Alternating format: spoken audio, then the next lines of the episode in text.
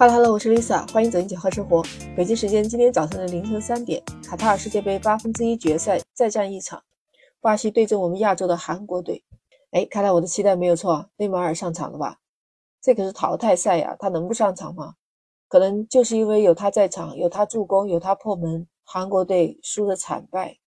上半场热情的桑巴团队一下子四比零打进了四个进球，好在下半场韩国队还扳回一球。不过就是这样的成绩，韩国还是被淘汰出局了。当时看的比赛就是那种一边倒的场面。哎，你说是不是因为内马尔上场，韩国队就没有招架还手的余地了？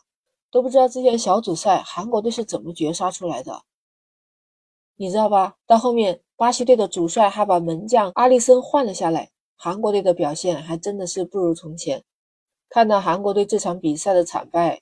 说明了葡萄牙队在小组赛最后一轮比赛确实踢了个默契球，他们放生了韩国队，把乌拉圭队踢出局了，这样巴西队就捡到了一个大便宜。我跟你说，自从韩国小组队出现，韩国的球迷那是热情高涨，从首尔飞到多哈市的机票一下价格飞涨，韩国对阵巴西的淘汰赛门票数额也曾经达到最高五十万韩元了。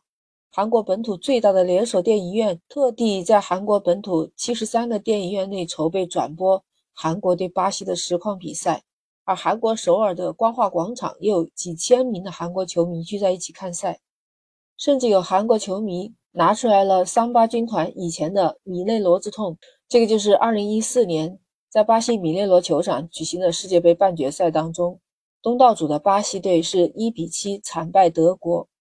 那时候的巴西队在失去两大主力内马尔和席尔瓦的情况下，比赛在十一到二十九分钟的过程当中被对方连进了五个球。那韩国球迷就说自己在二零一四年见证了巴西的崩盘，所以他认为这一次又可以见证巴西队的崩盘。你说韩国球迷高举着这种一比七的比分，对着巴西队来说其实是刺激他们的。那这个时候韩国队你去接巴西队的伤疤。你不怕你自己被他打得落花流水吧？整个上半场就进到了四个球。面对这样的惨痛失败，韩国媒体在报道转播这个世界杯的时候，气氛也是十分的低迷。大部分的韩国球迷对这场比赛结果非常绝望。咱们看来率先出战的日本队，日本在赢了小组赛西班牙和德国队之后，说要挺进八强拿世界杯冠军，这也让很多的球迷看好他。但是面对着这个经验丰富的克罗地亚队，他们好像还是显得嫩了一点。首先，在取得一比零领先之后，森保一他想用防守来守住这一个战利胜果，可是他失算了。对方佩里西奇的破门，双方扳平了一局，然后两个队就不敢贸然进攻，比赛就拖入了点球大战。显然，克罗地亚是有希望的。最终，日本队吃了三个点球，由一比三不敌克罗地亚队，总比分二比四出局。从历届的世界杯成绩来看，日本他的十六强好像就是一个过不去的坎儿。那这两场比赛结束，日本、韩国双双出局，卡塔尔世界杯的八强亚洲球队全军覆没了。日本队也没有实现自己的大力神杯梦，韩国队虽然实现了十六强梦，却遭遇到巴西队连进四个球。不过那场比赛，巴西队展现了他们极高的得分效率。但是韩国队也没有自暴自弃，他们继续组织进攻，最后还是用一粒进球挽回了自己的尊严。其实值得一提的是，这场比赛韩国队犯规十三次，就吃到了一张黄牌。在大比分落后的情况下，他们依然踢得非常干净，完全没有出现那种恶意犯规，让对方球员什么受伤的一些小动作。其实这一点就能让人肃然起敬。而且一大早的时候就有视频刷的内马尔和韩国球星队长一起在更衣室互换球衣的场景，感觉除了在赛场以外，他们对彼此还是互相尊重的。一个人不知道，二零零二年的在韩国世界杯上面，韩国队杀进了四强，但是那一年韩国队的名声不太好，说他们踢球作风粗野，还有裁判偏袒，这就让韩国队在世界足坛形象变得非常不光彩。实际上，在这场比赛之前哦。在他们的媒体也对内马尔是否出场也存在不同意见，原因就是担心韩国队的粗暴会让内马尔再度受重伤，影响这个整个球队的夺冠。哎，但是这一次内马尔和韩国队比赛战了八十分钟，虽然也遭到了三次的犯规，但是对手动作不算太大。相比较在和塞尔维亚那一战中，内马尔惨遭九次罚木，最后就是忍着伤痛下场了。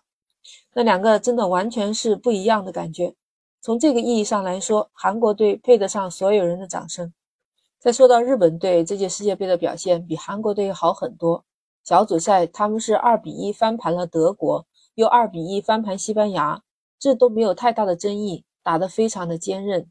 落后的时候也不急不躁。他毕竟对抗的是这些强大的欧洲球队，而且身体上完全也扛得住。只是相对来说，他的后场防线比较一般。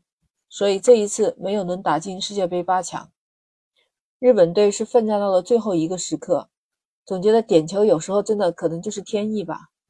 顺带说一下，亚洲最后一支球队澳大利亚队也是一比二输给了阿根廷。看来在进军八强的路上，亚洲球队还是不敌欧洲球队。连最后的日本、韩国、澳大利亚也就只能到十六强，不过也还是足够赢得尊重吧。除了韩国和世界第一的巴西有绝对差距之外，日本、澳大利亚在和对手比赛的时候有来有回，还曾经一度压制过对手。到今天为止，卡塔尔世界杯六支亚洲球队全军覆没。哎，网友也纷纷留言说，早就看好了日本足球是黄种人的天花板，实力已经是八强水平，进不进得去还得看运气。也有网友说，强盛也就是一个时代的事儿。谁知道下一届世界杯又是怎么样呢？当然，我们知道他们回国可能都会被挨骂吧。其实背负着历史还有心理包袱的这些东亚球队，一直都没有能踢得更轻松。就像邓亚萍老师说过：“兴致勃勃的去失败，兴致勃勃在这里用的特别精彩。”那你对这一次世界杯，日本、韩国、澳大利亚有什么看法呢？欢迎评论区留言。那我们今天就聊到这儿。下期再见。